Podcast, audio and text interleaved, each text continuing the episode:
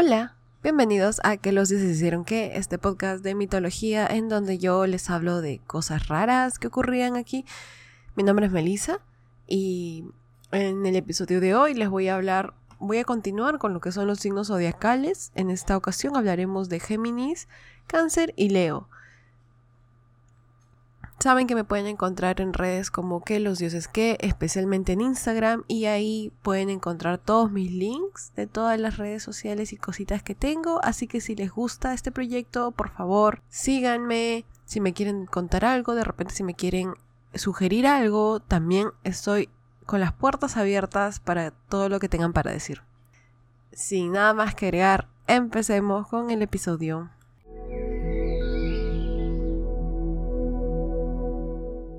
Empezamos entonces con Géminis. Esta historia inicia con Leda, la reina de Esparta. He contado esta historia relativamente rápido en algún lugar o de repente más explicada de lo que estoy explicándola en este momento. No recuerdo específicamente dónde, probablemente en el inicio de la guerra de Troya, porque aquí es más o menos donde ésta inicia. Verán, Leda está casada con Tíndaro, es un rey, rey de Esparta. Todo iba chévere, todo iba muy bien, matrimonio feliz, excepto que una noche, mientras ella paseaba por los campos, se encuentra con un cisne. Sí, un cisne por ahí nadando, todo bonito, blanquito, así, porque los cisnes, en verdad, no sé si se acuerdan que yo tengo una, bueno, tenía una patita que se llamaba Lulu. Lamento contarles a que Lulu falleció. No, no, no, no tenía intención de hablar de esto. Pero bueno, Lulu cuando se bañaba era súper, daba risa porque a veces estaba muy cochina porque había llovido, qué sé yo, y luego se bañaba y quedaba blanquita, blanquita, era increíble, era como que, bueno, las plumas son impermeables, supongo, no lo sé, pero era bien bonito. Entonces, nada que ver con la historia, pero bueno, supongo que sí, así me imagino que la violeda al cisne, nadando todo purísimo, bonito, etcétera, etcétera. Y se le acercó, quiso acariciarlo, ¡pum! Sorpresa, no es un cisne, es Zeus. Sí. Leda, estás embarazada. La historia no queda aquí, sino que se pone más rara todavía. Esa misma noche, el rey Tíndaro también tiene sus cositas con Leda y toda esa cuestión resultaría en, atención, Leda poniendo dos huevos. Sí, huevos.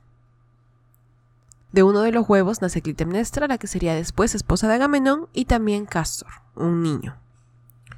Del otro huevo nacería la mismísima Helena de Troya y otro niño al que nombraron Pollux. Las versiones varían sobre qué ondas con los padres de cada cual, porque finalmente Zeus estuvo involucrado al mismo tiempo, el esposo y aunque la genética no funcione así en la vida real, recordemos que qué tipos de historias estamos viendo. Una mujer acaba de poner dos huevos de donde salieron cuatro personas, así que sí. Cuestión es que las versiones variaban sobre cuál de ellos era inmortal o si ambos eran inmortales, etc. Lo que sí era más claro, como que, lo que en lo que varios acordaban, era que Pollux era el inmortal y él era el considerado em, hijo de Zeus medio extraño, porque Helena es considerada hija de Zeus, pero no es considerada inmortal. Bueno, a pesar de tener distintos padres, los gemelos se amaban muchísimo. Conocidos también como los Dioscuros, estos dos eran inseparables. Por cierto, no sé si se oye, pero hay obras afuera de mi casa. clásico, clásico de este podcast, ¿no? Y se escucha como que están picoteando, creo. No lo sé si, si lo oyeran ustedes, pero por si lo oyen, eso es el sonido. Bueno, continuamos. Pollux se hizo muy bueno en el combate, mientras que Castor se especializó en caballos, así sacó su maestría, todo, así su investigación profunda sobre caballos. Ambos hermanos tan habilidosos participaron en diferentes misiones en donde vencieron a sus oponentes sin mucho problema. Por ejemplo, en una de las primeras veces que Elena fue secuestrada, porque al parecer esto era algo común para ella, pobrecita, ser secuestrada por alguien que se obsesionó con su belleza cada tres meses, los gemelos fueron a rescatarla. Los secuestradores serían nada más y nada menos que Teseo y Pirito, y como los gemelos creían en la ley de Talión, secuestrarían a la madre del mismo Teseo en venganza. Eh, bueno. En cierto momento, Jasón los invitaría a unirse a los argonautas, y como no tenían nada mejor que hacer, aceptaron. En ese momento se desempeñaron tan bien que hasta Poseidón quedó impresionado y por eso los nombró defensores de los náufragos. Les otorgó además el poder de dar vientos favorables. Sin embargo, no todo sería gloria. En cierta ocasión, los gemelos secuestraron a las hijas de Leucipo, Hilaria y Febe para casarse con ellas. Lo que no sabían era que los sobrinos de Leucipo, Idas y Linceo, estaban detrás de aquellas también. De forma sorpresiva, Idas y Linceo, que de paso también eran gemelos, logran asesinar a Castor. Pollux era inmortal, así que él no corría ningún riesgo. Pero ahora estaba solo, sin su mejor amigo. Castor fue llevado al inframundo y Pollux se quedó en la tierra completamente solo con un sentimiento insoportable de desesperación y devastación. Así, Pollux le pidió a su padre que le quite la vida, es decir, a Zeus, porque sin su hermano no podría. Zeus, que tenía compasión por sus hijos casi siempre, le sugirió algo distinto.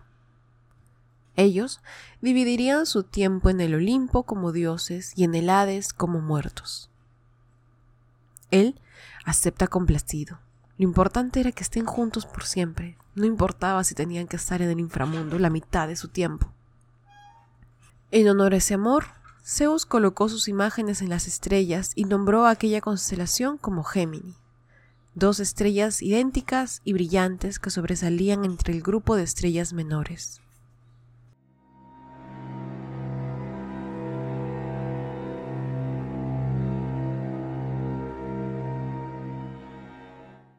Continuando con las historias, tenemos a cáncer. Hablaremos ahora de los siguientes dos signos y la razón por la cual están juntos en este momento también puede ser porque yo soy Leo con luna en cáncer. No, mentira, no es por esta razón, aunque de verdad soy eso, sino porque ambas historias ocurren en el mismo contexto. Cáncer y Leo. Empecemos con cáncer. Ya lo dije eso, creo. Lo siento. Em, había una vez un señor súper musculoso y poderoso que se llamaba Heracles. Así es. Estas historias ocurren cuando Heracles está cumpliendo sus 12 trabajos. Si quieren oír más sobre eso, vayan a escuchar los episodios correspondientes a Heracles. Lamentablemente para los cáncer no hay mucho que decir sobre su historia. Cuando Heracles enfrentó a la Hidra y estuvo a punto de acabar con ella, Hera envió un cangrejo gigante para que juntos acabasen con Heracles. Ya sabemos que Hera se la tenía jurada al héroe, así que haría todo lo posible para acabar con él. El cangrejo logró tomar la pierna de Heracles distrayéndolo lo suficiente para darle la oportunidad a la hidra de atacar, pero no fue lo suficientemente fuerte para evitar ser aplastado por él. Sin embargo, por su tenacidad, fuerza y obediencia, Hera lo ubicó entre las estrellas tomando el nombre de la constelación de Cáncer.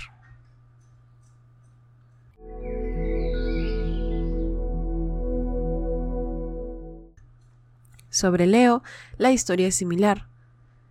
En la primera misión de Heracles, él tuvo que enfrentarse con el gran león de Nemea, cuya piel era impenetrable. No había arma que pudiese lastimarlo y por más que intentó e intentó, Heracles no pudo herirlo. De igual forma, la versión extendida de esa historia está en el episodio correspondiente a Heracles. Heracles estaba perdido.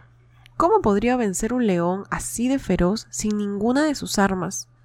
no podía utilizar ni sus flechas, ni su lanza, ni nada.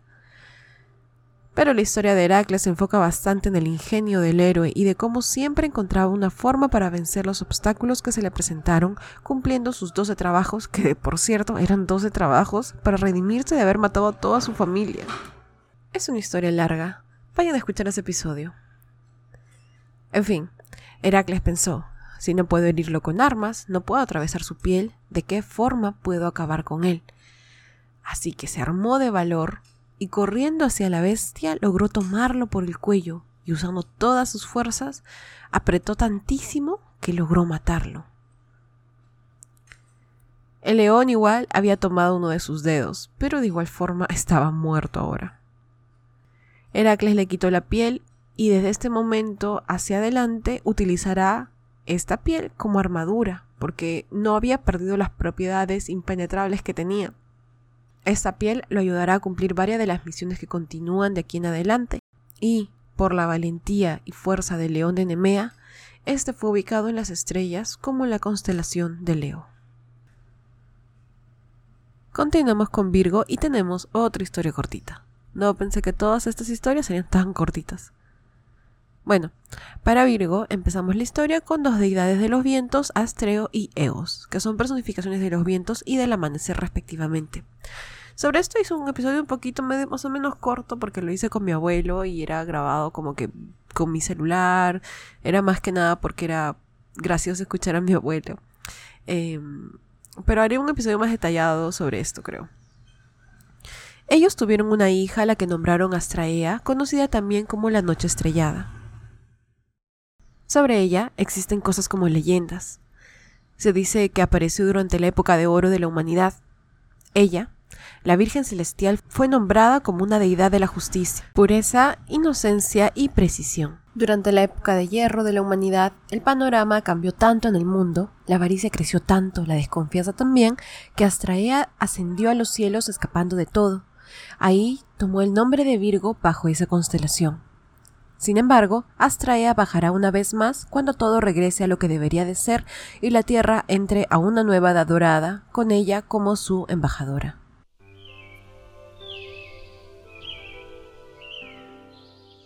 Y eso es todo por el día de hoy. Es un episodio cortito, así que espero que les haya gustado. Ah, el ruido afuera de mi casa es terrible y no saben todo lo que me ha costado esperar cada vez que la máquina se apagara, como ahorita que está apagada, pero que estoy segura que aún se escucha. Así que estoy tratando de hacerlo súper rápidos para que no, no, empiece a sonar el martillo de nuevo. Em, cuídense un montón y bueno, no sé, para los que estén interesados voy a hacer un eh, live mañana, el día sábado, a las 5 eh, horas de Perú. 5 o 6 horas de Perú. Bueno, los detalles en mi Instagram, por favor. Por favor, síganme, escríbame y gracias por todo. Adiós.